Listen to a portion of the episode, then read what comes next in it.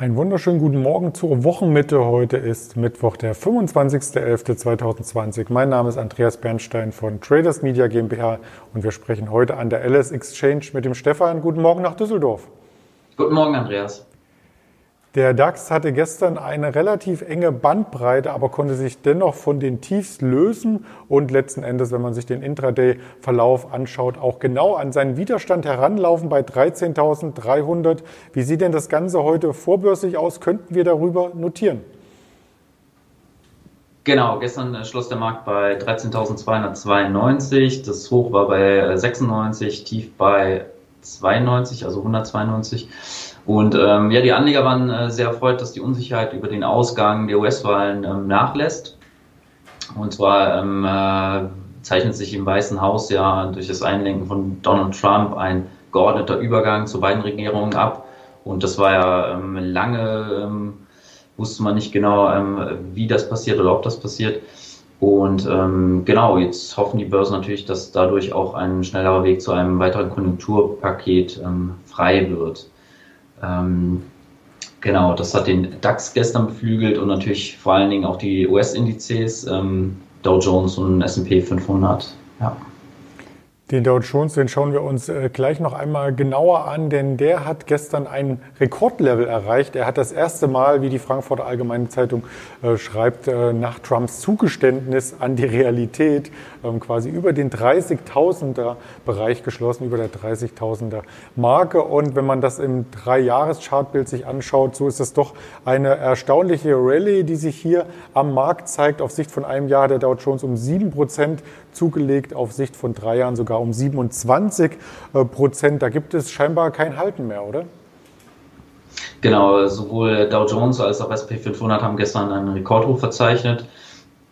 Tatsächlich hat auch die US-Wirtschaft im November ähm, überraschend das äh, schnellste Wachstumstempo seit mehr als fünf Jahren hingelegt, wie das Institut IAS ähm, äh, mitteilte.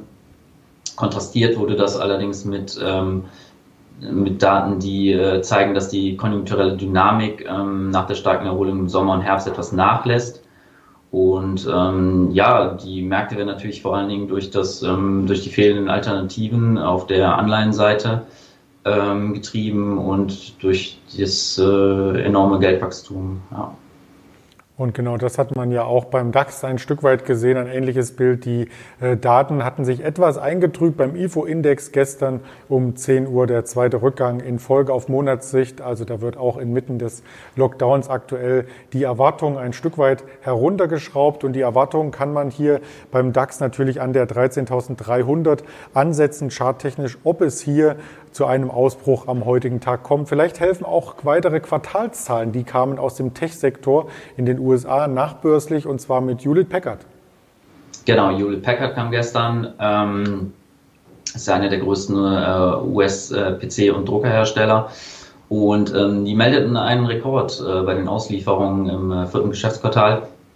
Der Umsatz fiel zwar ähm, um knapp ein Prozent auf 15,3 Milliarden, allerdings hatten Experten mit einem Rückgang auf 14,7 Milliarden gerechnet.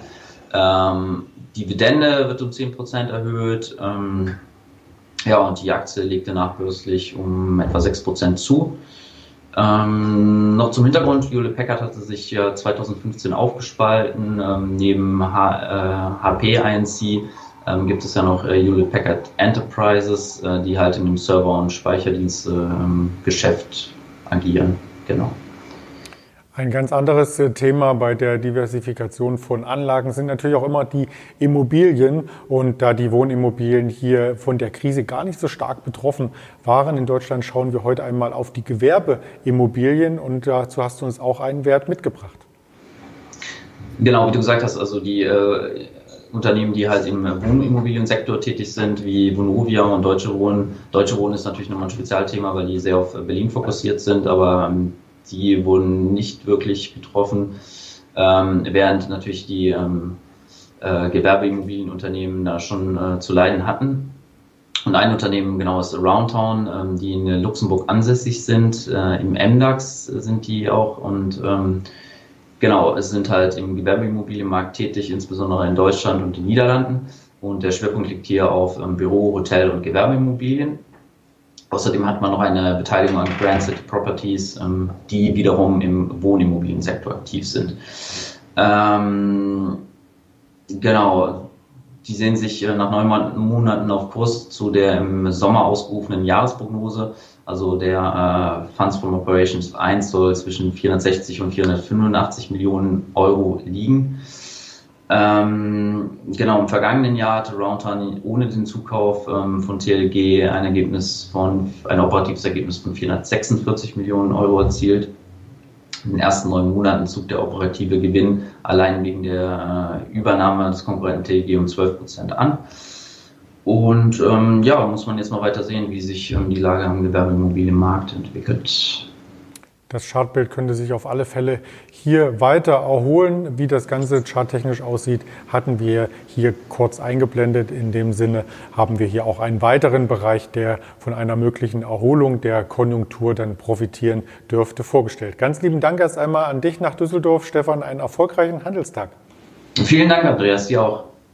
Und das wünschen wir natürlich auch allen Tradern und Händlern hier in Deutschland und Europa. Wir haben das Ganze natürlich auch noch einmal als Tonvariante vorliegen. Das können Sie im Nachgang an dieses Interview bei Spotify, Deezer und Apple Podcast hören. Und ansonsten hören wir uns gerne morgen früh wieder, denn in Deutschland gibt es keinen Handelstag im Vergleich zur Wall Street, wo morgen nicht gehandelt wird. Bleiben Sie also gesund und munter. Bis dahin Ihr Andreas Bernstein von Traders Media GmbH zusammen mit der LS Exchange.